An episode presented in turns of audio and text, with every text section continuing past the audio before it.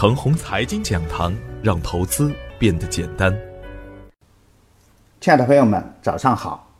感谢您一直的关注与守候。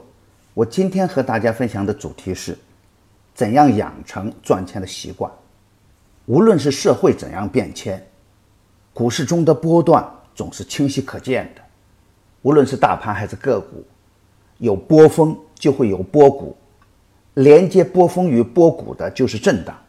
低位的震荡大概率向上，高位的震荡大概率向下，顺势而为就可以安心的赚钱了。但是市场中仍然是亏钱的多，赚钱的少，根本的原因是我们无法做到顺势。有人总希望一买就涨，一卖就跌。如果真能做到这一点的话，那就是股神在世了。谁都知道，短线的利润空间巨大，但是。短线对于交易者的技术水平的要求也是最高的。刚入市的小白和没有技术支撑的股民，想在短线中赚取巨额的利润，那是不可能的。如果做不好，短线就成了短命的代名词。短线高手是股市中的精品，短线高手也是顺势而为的。对于普通的股民来说，我们认清了大盘和个股的大趋势。只要能做到逢低布局、耐心持股这个简单的事情，赚钱就成了大概率事件。所以啊，逢低布局、耐心持股就是能赚钱的好习惯。A 股加入 MSCI 以后，我就反复的提到上证五零中的高价股的风险，反复的提醒有色、钢铁、煤炭这种周期性品种的投资机会，在增量资金不足的前提下。提醒大家注意股市中的风格转换，早盘点评的个股大概率都处于底部刚起的阶段。近期提醒大家关注的个股，短线都有不错的收益。就在上周五的早盘，我还特别点评了稀土板块。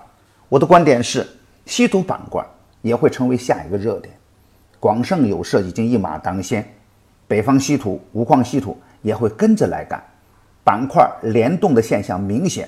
只要我们有耐心，就可以去布局中长线。行情初起的阶段，一定不能心浮气躁，但逻辑必须清晰，策略必须对头，才能确保做好一个波段。有能力的可以去追抢，没有确定把握的，持股待涨为先。而上周五的实盘表现是，广生有色低开后收到涨停板，北方稀土、五矿稀土。也强势的收板，同时，北矿磁材、厦门物业也封在板上，这就充分的验证了我早盘给出的观点。因此，接下来的行情主线仍然会是有色、钢铁、煤炭、稀土涨价概念，调整到位的新区概念股中的部分标的，前期点评的相关标的，可以在回调的过程中把握低吸的机会。不可以追着来干。从投资的角度来说，高位的大蓝筹想大涨很难，就是冲高减仓的节奏，不能再干。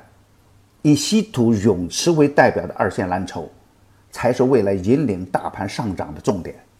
今天操作的要点是，本周又有九只新股发行，募集资金六十五亿，吸金虽然不多。但对于次新股的冲击和人们心理的影响不容小看，所以啊，当前的市场还只能是突破后的震荡局面。从大盘整体而言，涨太快的会出现回调，高抛低吸应该是当前最好的操作手段。对于强势股来说啊，回调就是低吸的好机会。冲太急的时候要值得锁定收益。另外，世界的局势动荡不安。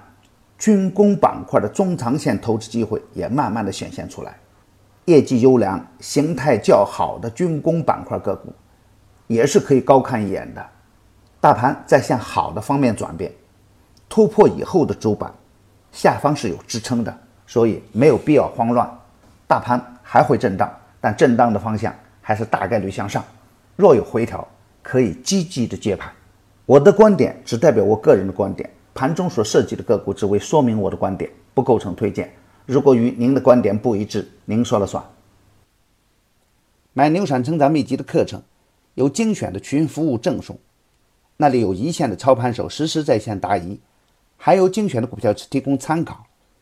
别忘记加小组的 QQ 二七五四七六五九八，他会邀请您加入陈红财经飓风工作室直播间。亲爱的朋友们，您的点赞、转发与打赏，都是我每天努力的动力源泉。也愿我的努力能为您提供可靠的信息资源。明天我还会在陈红财经讲堂与您继续分享财富盛宴。